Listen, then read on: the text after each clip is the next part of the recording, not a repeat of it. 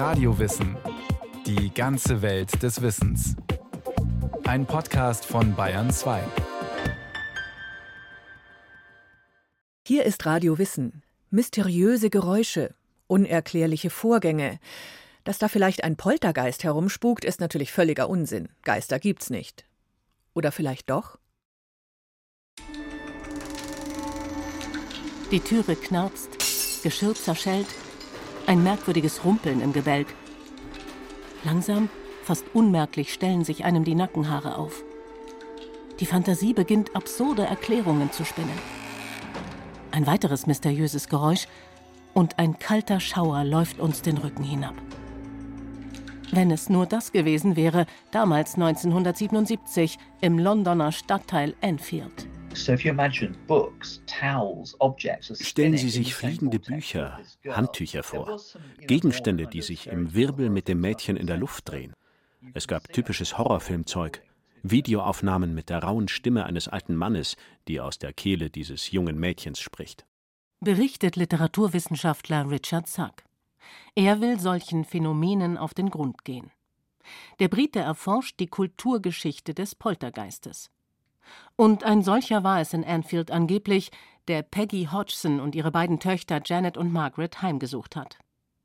Über ein Jahr lang berichten mehr als 30 Personen, darunter Nachbarn, Polizei und Journalisten, von Unglaublichem. Möbel würden sich von selbst bewegen, sie hätten Klopfgeräusche gehört. Und mehr noch. Zwei Frauen haben gesehen, wie sich dieses Mädchen horizontal auf dem Rücken drehte gleichzeitig aber auch in einer Art Wirbel um sich selbst. Heißt es über die 13-jährige Janet Hodgson. Die Vorkommnisse in Anfield sind zwar bis heute umstritten. Trotzdem nimmt Richard Sack derartige Fälle ernst, auch wenn sie in der Regel allem widersprechen, was als normal gilt. Quer durch die Geschichte hat der Forscher Dutzende von ihnen zusammengetragen. Zu viele, als dass nicht etwas Wahres an Poltergeistern dran sein könnte, glaubt er. Poltergeist, der. Ein körperloser Geist oder eine übernatürliche Kraft, der bestimmte bösartige oder störende Phänomene zugeschrieben werden, etwa unerklärliche Geräusche, plötzliches Bewegen oder Zerbrechen von Haushaltsgegenständen. Poltergeister werden auch für gewalttätige Handlungen verantwortlich gemacht, das Werfen von Steinen oder das Anzünden von Kleidung und Möbeln. So erklärt es die Enzyklopädie Britannica unglaubliche Dinge gemessen an dem, was gemeinhin als normal gilt. Gleichzeitig wirken die Menschen, die davon berichten, für den Forscher Richard Zack meistens durchaus glaubwürdig. Und nicht nur sie. Wenn er sein Forschungsthema gegenüber anderen anspricht, sagt Richard Zack, dann erzählt fast jeder von eigenen Erlebnissen. Vor ein paar Jahren habe ich auf einem Flughafen eine Frau getroffen und innerhalb von fünf Minuten hat sie mir von einem Geistererlebnis erzählt. Und das stimmte mit vielen anderen überein. Die Leute erzählen einem Dinge, die nicht nach Hollywood-Geisterfilmen klingen. Sie sagen einem Sachen, die authentisch klingen. Und dann rede ich mit einem Kollegen, den ich seit sieben Jahren an der Uni kenne. Er wollte nur mit mir Mittagessen und fragen, woran ich arbeite. Und ich sage, hast du jemals mit Poltergeistern zu tun gehabt? Mein Kollege, den ich seit sieben Jahren kenne, wird weiß und erstarrt. Können wir an einen privateren Ort gehen? Und dann erzählt er mir, dass sie seit 18 Monaten einen Poltergeist in zwei verschiedenen Häusern haben und es das Schlimmste ist, was ihnen je in ihrem Leben passiert ist. Nun könnte man sagen, klar, das ist Großbritannien. Da haben Spuk und Geister einen anderen Stellenwert, gehören quasi zur Kultur, zur Tradition. Kein Schloss ohne Gespenst, kein Herrenhaus, in dem es nicht auch ein bisschen spukt. Doch ganz so einfach ist es nicht, betont der Historiker und Literaturwissenschaftler. Es gibt Berichte auf der ganzen Welt, quer durch die Geschichte. Tatsache ist, die Leute berichten seit etwa zweieinhalbtausend Jahren die gleichen Dinge, immer und immer wieder. Sie erzählen, dass Steine aus dem Nichts geschleudert werden, plötzlich Wasser aus dem Nichts auftaucht. Sie sagen, dass Feuer ausbricht, ohne dass es eine Quelle dafür gibt. Menschen werden herumgeschleudert, geschlagen. Es hämmert an ihren Wänden, auf ihrem Dach. Von den alten Römern bis ins Hier und Jetzt. von Klopfgeräuschen und Steinen aus dem Nirgendwo bis hin zu fliegenden Lego-Teilen und zentnerschweren Kühlschränken, die sich von selbst bewegen. All dieses Zeug klingt absolut verrückt. Aber das unverändert verrückt über die Jahrhunderte, über die soziale Herkunft von Zeugen und über Länder hinweg. Immer wieder scheint die Welt dem Wahnsinn zu verfallen. 1762 in London. Mysteriöse Klopf- und Kratzgeräusche plagen die Familie Parson, insbesondere die knapp zwölfjährige Tochter Elizabeth. 1903 auf Sumatra. Ein Zeuge berichtet von zahllosen schwarzen Steinen, die aus dem Nichts von der Decke in seine Hütte fallen. 1984 in Columbus im US-Bundesstaat Ohio. Zu Hause bei den Rashs kommen Eier aus dem Kühlschrank durch die geschlossene Tür. Ein Schraubenschlüssel fliegt durch die Luft und das sogar um die Ecke. Der Geist scheint es dabei auf die 15-jährige Tochter Tina abgesehen zu haben. 2006 in South Shields, England. In einer Wohnung bewegen sich Stühle von selbst über den Boden. Geld regnet von der Decke. Ein WC-Kasten füllt sich gar mit Blut. Eine Sache fällt dem Historiker dabei immer wieder auf. Ein entscheidender Punkt bei Poltergeistern generell ist, er wird fast immer von einem Kind ab zehn Jahren begleitet. Das Kind ist normalerweise über etwas beunruhigt. Und es geht ihm besser, wenn Dinge explodiert, vom Tisch gefallen oder gegen die Wand gedonnert sind. Das ist wie ein Sicherheitsventil. Sind Poltergeistphänomene also vielleicht Kinder oder junge Menschen mit psychischen Problemen, die Dampf ablassen? Und das auf eine Art und Weise, die niemand wirklich versteht? Für den Wissenschaftler spricht zumindest vieles dafür, dass das eine mögliche Erklärung ist. Wie etwa ein bekannter Fall aus Deutschland, der sogenannte Spuk von Rosenheim. Dort kommt es ab Herbst 1967 in einer Anwaltskanzlei zu einer Reihe von unerklärlichen Ereignissen. Glühbirnen platzen, Schubladen gehen von selbst auf, Niemals geführte Telefonate werden registriert und treiben die Telefonrechnung nach oben. Bald erregen die mysteriösen Vorkommnisse die Aufmerksamkeit von Freiburger Forschern. Eberhard Bauer vom IGPP, dem Institut für Grenzgebiete der Psychologie und Psychohygiene in Freiburg, erinnert sich. Der Fall Rosenheim begann so im Dezember 1967 und Herr Bender wurde auf den Fall aufmerksam durch einen Bericht in der Tagesschau, soweit ich mich entsinne. Und da wurde dann eben so ein Bericht gegeben über merkwürdige Telefonstörungen in der Anwaltskanzlei in Rosenheim. Psychologe Eberhard Bauer arbeitet damals als Student bei Professor Hans Bender, dem Gründer und damaligen Leiter des IGPP. Das Ziel von Parapsychologe Bender und seinem Institut solche und ähnliche Phänomene wissenschaftlich zu erforschen. Und dafür waren die Vorfälle in Rosenheim geradezu perfekt. Das Besondere ist eben, dass es 20, 30 Zeugen gab, die zum Teil die Phänomene selbst beobachtet haben, wie zum Beispiel schwingende Lampen, rotierende Bilder und so weiter. Es ging um dramatische Phänomene und dann vor allem am Anfang diese Telefonstörungen, für die sich keine herkömmliche technische Erklärung finden ließ. Noch heute gilt unter Forschern wie Richard Zack und Eberhard Bauer der Fall Rosenheim als einer der am besten dokumentierten Spukfälle weltweit. Mit involviert Techniker der örtlichen Stadtwerke sowie zwei Münchner Physiker. Auch sie scheitern, finden keine physikalischen Ursachen, keine Hinweise auf Betrug. Die konnten eben keine konventionelle physikalische Erklärung dafür finden. Sie haben elektrostatische Aufladungen und eine Reihe von physikalischen Hypothesen getestet und mussten zu ihrer eigenen Verblüffung feststellen, dass offenbar diese Ausschläge immer passierten, wenn eine bestimmte Person in einem bestimmten Abstand in diesem Raum war. Auch hier scheint wieder ein junger Mensch der Auslöser der seltsamen Ereignisse zu sein. Die Büroangestellte Annemarie Schaberl.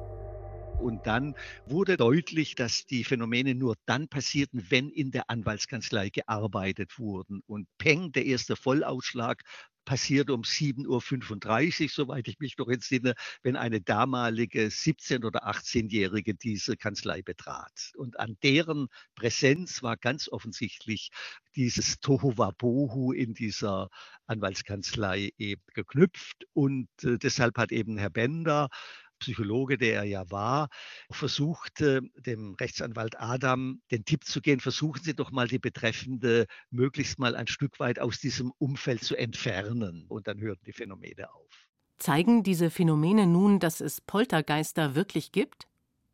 Das will Eberhard Bauer so nicht behaupten. Jedenfalls würden aber viele Menschen an die Existenz von Poltergeistern und Spuk glauben. So legen es institutseigene Untersuchungen in Deutschland nahe.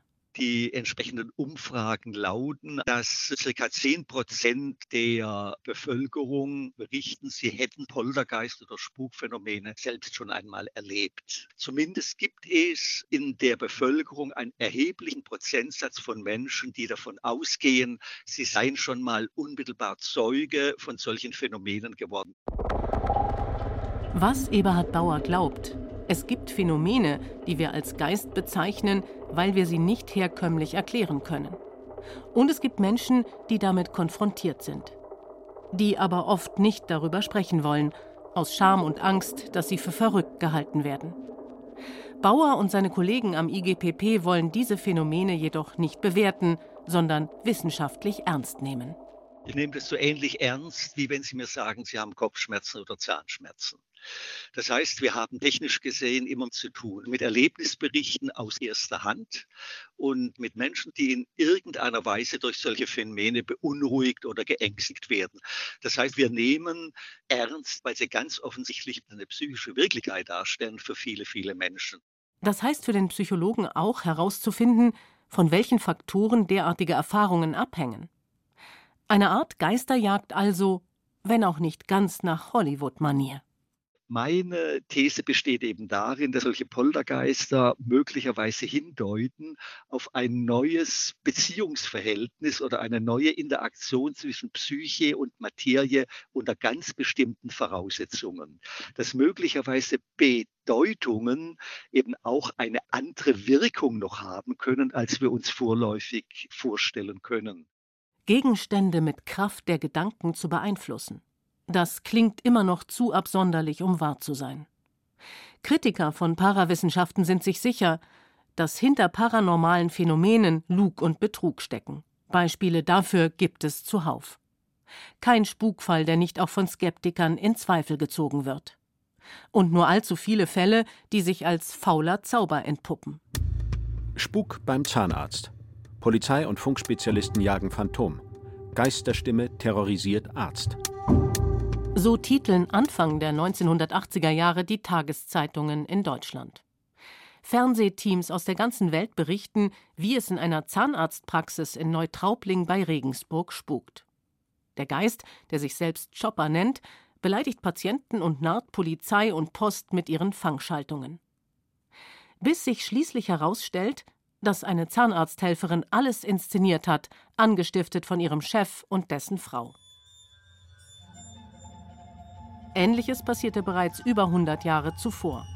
Spiritismus, also der Glaube an Geister, ist gerade der letzte Schrei. Mit ein Grund dafür, die drei Schwestern Leah, Maggie und Kate Fox aus dem US-Bundesstaat New York. Sie können per Klopfzeichen mit Geistern kommunizieren. Millionen Amerikaner sind fasziniert, glauben den Fox-Schwestern und fallen auf sie herein, denn nach 40 Jahren gesteht Maggie Fox, dass sie alles vorgetäuscht hatte. Die Antworten der Geister erzeugt mit dem Knacken ihrer Zehengelenke. Kritikern zufolge handelt es sich in gut 80 Prozent der vermeintlichen Spukfälle um Schwindel. Trotzdem ist Eberhard Bauer überzeugt, dass wir es mit mehr zu tun haben als nur Betrug. Wir bewegen uns in einem merkwürdigen Paradox. Die etablierte Wissenschaft, die hält natürlich paranormale Phänomene, gar Spukphänomene für absoluten Unsinn oder Aberglauben. Ich sage es mal sehr pauschal. Auf der anderen Seite, da müssen Sie ja nur ins Internet gehen, ist das Thema absolut populär aber in einer bestimmten Art und Weise, dass die Popularität, die das Phänomen hat, gewissermaßen ablenkt von dem potenziellen wissenschaftlichen Hintergrund. Es wird als reine Unterhaltung präsentiert. Und in dieser Lücke befinden sich eben auch solche Menschen, die solche Erfahrungen mit sich bringen. Für Eberhard Bauer unverständlich, weil rationale Erklärungen bei Spuk und Poltergeistern bisher an ihre Grenzen stoßen, verschließen sich die heutzutage etablierten Wissenschaften hier einem Forschungsfeld. Zu Unrecht findet auch der Historiker Richard Sack. Wir haben ein neues Tabu rund um Spuk und Poltergeist geschaffen, dass es irrational ist. Aber es ist nicht irrational. Jeder spricht darüber. Man kann nicht wirklich ignorieren, was passiert. Die zahlreichen Berichte quer durch die Jahrhunderte, die er gesammelt und gesichtet hat, könnten nur schwer alle lügen. Nach Ansicht des Briten hängen rationale Erklärungen auch immer davon ab, was die Gesellschaft als rational anerkennt. Ich meine, wenn jemand sagt, das ist erklärbar, dann bedeutet das so viel wie, es sind Ratten auf dem Dachboden, es ist etwas wie Wasser, Rohre oder so, es ist eine geologische Störung, was auch immer das sein mag. Aber meistens ist es einfach dadurch zu erklären, dass da ein Geist ist. Klar, Gelegentlich wird etwas vorgetäuscht. Aber bei diesem Zeug in Enfield etwa kann das einfach nicht sein. Ein Streich ist einfach nicht möglich. Ich meine, es gibt Zeugen, Polizisten, die immer wieder in dieses Familienhaus gerufen werden. Der Typ sieht, wie sich ein 200 Kilo schwerer Kühlschrank erhebt und sich von der Wand in die Küche bewegt. Und dann heißt es, das Mädchen hätte einen Streich gespielt? Sie ist zehn Jahre alt. Sie ist knapp 1,20 Meter groß und 30 Kilo schwer. Eine Beobachtung, die Richard Zack in seiner Ansicht bestärkt, was Betroffene von Spukvorfällen schildern und wie sie das Erlebte beschreiben, habe sich durch die Jahrhunderte kaum verändert. Was sich verändert habe, sei nur der Umgang mit dem Thema. Einerseits technisch, wenn beispielsweise selbsternannte Geisterjäger mit Videoequipment, Infrarotthermometer oder dergleichen versuchen, Spuk und Geister nachzuweisen. Andererseits aber auch intellektuell. Im 19. Jahrhundert etwa wäre die Gesellschaft dem Thema Spuk viel unvoreingenommener gegenübergestanden. Auch die Wissenschaft.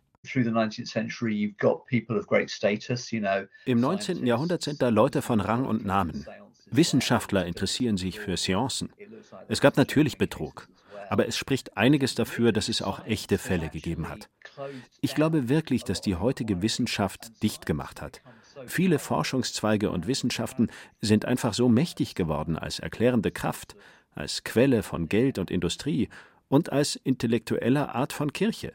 Das Verhältnis von etablierter Wissenschaft zu Spukforschung. Für Richard Zack ist es wie einst bei der katholischen Kirche und Galileo Galilei. Lange werden dessen Arbeiten als Ketzerei verurteilt, heute würde niemand mehr an seinen Erkenntnissen zweifeln. Dabei liegt die letzte Glanzzeit für Forschung zu Spuk und Poltergeistern noch gar nicht so lange zurück. Zuletzt erlebte das Übersinnliche Anfang der 1970er Jahre einen gewissen Hype. Der Horrorfilm Der Exorzist wird zum Kinohit mit einem Mädchen, das von einem Dämon besessen ist. Weltweit prahlen Löffelverbieger wie Uri Geller mit paranormalen Kräften. Und wie die Historikerin Anna Lux in ihrem Buch über Hans Bender und die deutsche Parawissenschaft darlegt, dieses öffentliche Interesse nutzt auch Bender für sich und sein Freiburger Institut. Zeitweise war das IGPP, so auch über Fachkreise hinaus, als eine der weltweit wichtigsten Adressen für Parawissenschaften bekannt. Doch als ab Mitte der 1970er Jahre Manipulationsfälle von Parawissenschaftlern bekannt werden, beginnt auch der Stern des IGPP wieder zu sinken. Heute will das IGPP vor allem Anlaufstation und Berater sein für Menschen, die Spukphänomene erlebt haben und darunter leiden. Unter dieser Voraussetzung spielt es für Eberhard Bauer auch keine große Rolle mehr, ob ein Zeuge von Spuk vielleicht lügt wir nehmen die Phänomene an sich ernst als Psychologen und kümmern uns dann eigentlich weniger darum, ob die nun echt oder geschwindelt sind. Diese Poltergeist- oder Spukphänomene sind für uns immer SOS-Signale psychischer Erstörung klingt jetzt sehr dramatisch, eines gewissen Ungleichgewichts in der psychosozialen Situation. Und auch ein Betrug wäre sozusagen ein Lösungsversuch für einen innerseelischen Konflikt. Für einen innerseelischen Konflikt, der unter Umständen ungewöhnliche physische Effekte auslöst. Eine Ansicht, die für Eberhard Bauer ein neues Problem mit sich bringt. Denn wenn hinter sogenannten Poltergeistern psychische Hilferufe stecken und keine gestaltlosen, polternden Wesen, dann können Geisterjäger den Betroffenen kaum helfen. Das ist eben etwas, was heutzutage zu einer gewissen Problem geworden ist durch das Treiben der sogenannten Geisterjäger. Da gibt es sicher auch Leute, die versuchen, Menschen zu helfen, aber sie können Poltergeist oder Spukphänomene nicht dadurch lösen, weil dass sie da irgendwie eine Geisterfalle aufstellen. Das sind dann allenfalls Placebo-Wirkungen. Wirkungsvoller als der technische Nachweis von Poltergeistern wäre demnach, mehr auf die Betroffenen und ihre Geschichten zu achten. Den Menschen mehr zuzuhören. Das sieht auch Richard Sack als Schlüssel, um mehr über Spukphänomene zu lernen. Wir wissen alle, heute ist es viel einfacher, Fotos und Videos zu fälschen. Das war vor 20 Jahren anders. Wir leben in einer schlechten Zeit, um Opfer eines Poltergeists zu werden. Denn wenn dann die Sache bekannt wird, werden sie auch noch Opfer der sozialen Medien. Ich denke, wenn man einen wirklich guten Beweis dafür will, dass etwas passiert, dann sollte man einfach auf die Leute hören und das, was sie erzählen.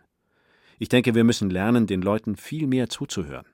Die Frage, ob es Spuk und Poltergeister wirklich gibt, für Richard Zack und Eberhard Bauer ist sie auf ihre Weise längst beantwortet.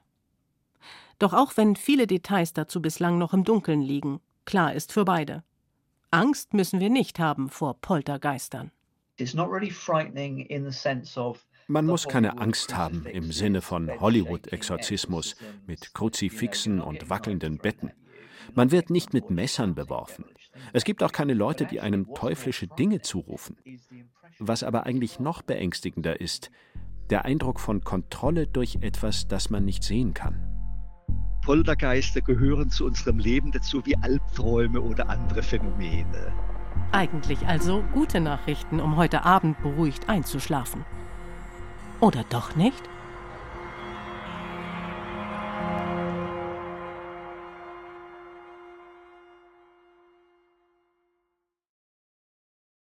Sie begleiten die Menschheit seit Urzeiten, die Geschichten vom Übersinnlichen, von Geistern und mysteriösen Vorgängen, die man sich nicht so einfach erklären kann. Sebastian Kirschner über Phänomene an der Grenze zwischen Wirklichkeit und menschlicher Fantasie. Wenn Sie mehr dazu hören wollen, Radio Wissen hat noch viel mehr Folgen über Mystik, Spiritualität, auch über Aberglaube oder konkret Halloween. Finden Sie überall, wo es Podcasts gibt. Viel Spaß beim Stöbern.